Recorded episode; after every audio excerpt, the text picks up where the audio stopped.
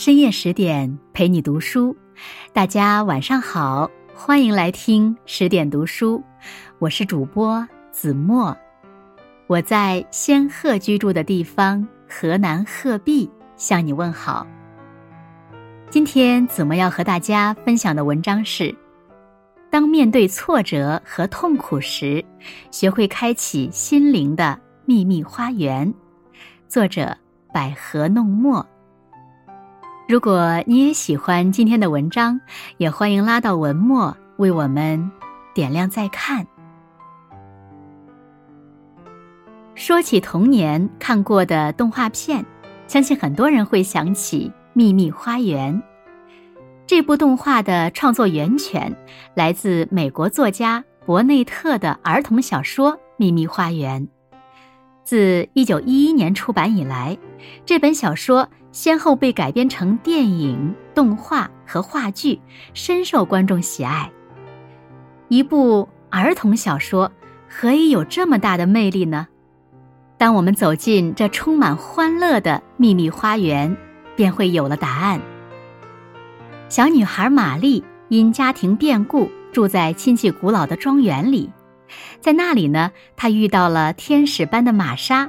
小精灵般的男孩迪肯，以及温和善良的索比尔太太，在这些人的影响下，性格乖张的玛丽渐渐变成了一个健康、自信而又善解人意的好孩子。我们常说，环境造就人，处在什么样的环境中，你就会变成什么样的人。你身边的人冷漠消极。你会不自觉地感觉压抑，你身边的人热情乐观，你也会积极向上，笑对困难。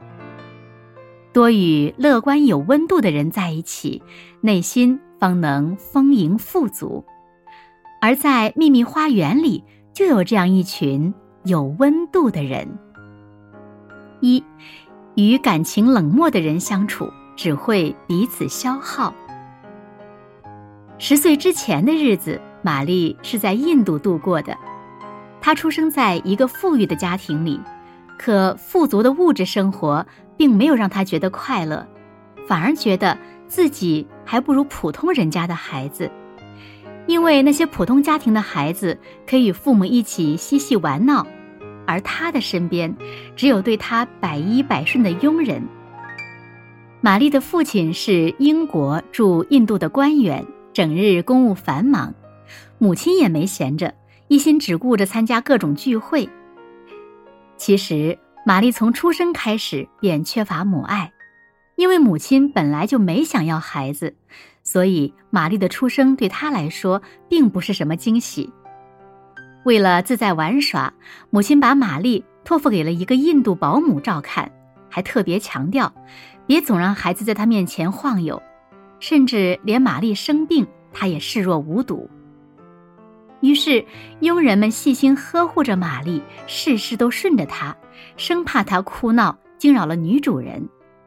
这样一来呢，玛丽小小年纪就已经成了专横又自私的小霸王。她会因为一点小事就对保姆大嚷大叫，会因为看佣人不顺眼就对其拳打脚踢。有一次。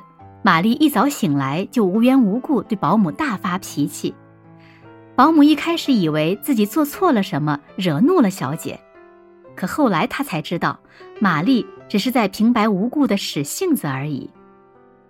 对于玛丽的这种行为，保姆已是见怪不怪了，所以她没有过多理会，而是继续忙碌自己的事情。见此情景，玛丽更生气了，她对着保姆又打又踢。而保姆则直接离开玛丽房间，任由着大小姐自己消耗情绪。像这样的情况，在玛丽家里可以说是经常发生。整个家中没有人喜欢脾气暴躁的玛丽，她在家里连个可以好好说话的人都没有。想在父母怀里撒撒娇，可总见不着父母的身影。想与佣人聊聊天儿，可他们都害怕玛丽那难以捉摸的脾气。玛丽因为没人理她而大发脾气，佣人们见她发脾气就更不想理她。他们就这样在无限的循环中消耗着彼此。二，生命中对的人能让你重塑自我。一场霍乱打破了玛丽一成不变的生活，也让她自此成为了孤儿。走投无路之下，玛丽只能投奔在英国的姑父家。那是一座有着六百多年历史的米塞尔斯威特庄园，在那里呢，玛丽同样有佣人照顾。不同的是，新佣人玛莎可不像印度保姆那样事事都顺着玛丽。初次见面，玛丽询问他谁给自己穿衣服，玛莎一脸不可思议的反问：“你不会自己给自己穿衣服吗？”确实，在印度，玛丽从不自己穿衣服，甚至保姆帮她穿衣服，她连手都不想抬一下。玛莎可不惯她这个臭毛病，她让玛丽自己的事情自己做，就从最简单的穿衣洗漱开始。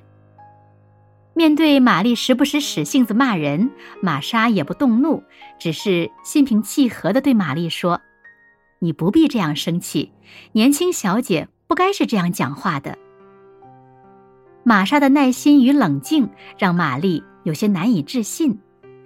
玛丽以为自己发怒骂人，玛莎会像她以前的保姆一样关门而去，可玛莎并没有这样做，反而会留下来陪伴她，待她情绪稳定后，又跟她聊各种各样的话题。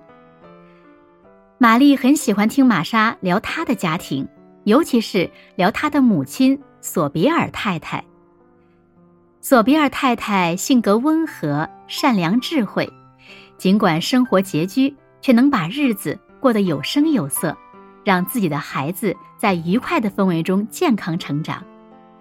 而玛丽自小缺少母爱，所以对这个总能让孩子欢乐的索比尔太太满是好奇。听到有关她的话题，仿佛自己也能从中感受母爱的温暖。尽管素未谋面。玛丽仍得到了来自索比尔太太的关心。玛莎每次休假回家，索比尔太太都会提醒她要尽力使玛丽开心，还会做些可口的点心让其带给玛丽。他得知玛丽身体瘦弱，很是心疼，硬是从少得可怜的生活费里匀出两便士，给玛丽买了根跳绳，让玛丽通过锻炼来强身健体。索比尔太太的关怀与玛莎的陪伴，让玛丽没有了孤独感。她不再依赖他人的陪同，经常独自在庄园里四处玩耍，还特意开垦了一小块地，用于种花种草，打造属于自己的小花园。玛丽每天穿梭在庄园里，忙时种植，闲时跳绳，日子过得充实又快乐。玛丽的脸上常常挂满笑容。更难得的是，她不会再无缘无故发脾气了。索比尔太太和玛莎深深的影响着玛丽，让其找到了更好的自己。三，和有温度的人在一起是最好的滋养。玛丽还交了新朋友，她的新朋友是玛莎的弟弟迪肯，一个阳光善良的男孩。而且他能与动物和谐相处。玛丽依然记得，迪肯前来给他送园艺工具时发生的令人动容的一幕。当时，迪肯正靠在庄园的一棵大树下吹木笛，在迪肯头顶的树干上，一只棕色的松鼠正仔细地观察着他。树旁边灌木丛中，一只野公鸡也优美地伸着脖子探看。迪肯的右前方，还静静地坐着两只小兔子。这些小动物们如此近距离地待在迪肯身旁，似懂非懂地听着他口中吹出的音乐，丝毫没有害怕之意。玛丽被这一场景感动得大气也不敢喘。原来，这就是玛莎常说的像精灵般的弟弟，连动物也如此喜欢他。看到玛丽站在附近，迪肯慢慢的站了起来。他解释道：“有野生动物在旁边的时候，身体移动要慢，说话声音要低。你要是动作太快了，会吓到他们。一个对动物尚且如此温暖的男孩，对女孩玛丽就更加温和了。迪肯经常抽时间来庄园帮玛丽打理小花园，细心地教她如何播种，如何扦插培植花卉，还与玛丽分享他在大自然中的所见所闻。两人认识时间不长，却处得像多年未见的老友。与迪肯相处一段时间。玛丽的内心也逐渐变得柔软起来。有句话说：“真正的幸福无关财富和名利，仅仅在于你与什么样的人在一起。因为对方的言谈举止会潜移默化的影响你，而滋养自己最好的方式，便是和有温度的人在一起。有温度的人，如壁炉里的一团火。”能帮你驱走冬日里彻骨的寒意，他们像生命的天使，能让你无拘无束，做回真正的自己。和有温度的人在一起，感受被温暖的滋味，你也会对世界充满善意。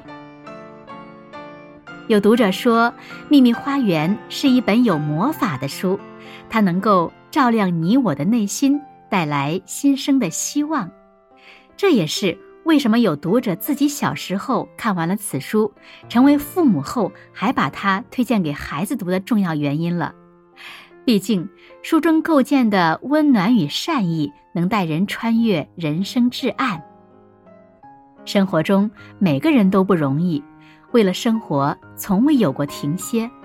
或许表面风光，其实背后满身疲惫。庆幸的是。在最难以坚持的时候，总有一些人用自己的双手与善意给你托举，让你坚定步伐，不言退缩。生命是一趟旅程，与有温度的人在一起是最好的滋养。感谢生命中那些默默温暖你的人。好了，文章就为大家分享到这里了。更多美文，请继续关注十点读书，也欢迎把我们推荐给你的朋友和家人，一起在阅读里成为更好的自己。我是子墨，再次感谢您的收听，祝您晚安，做个好梦。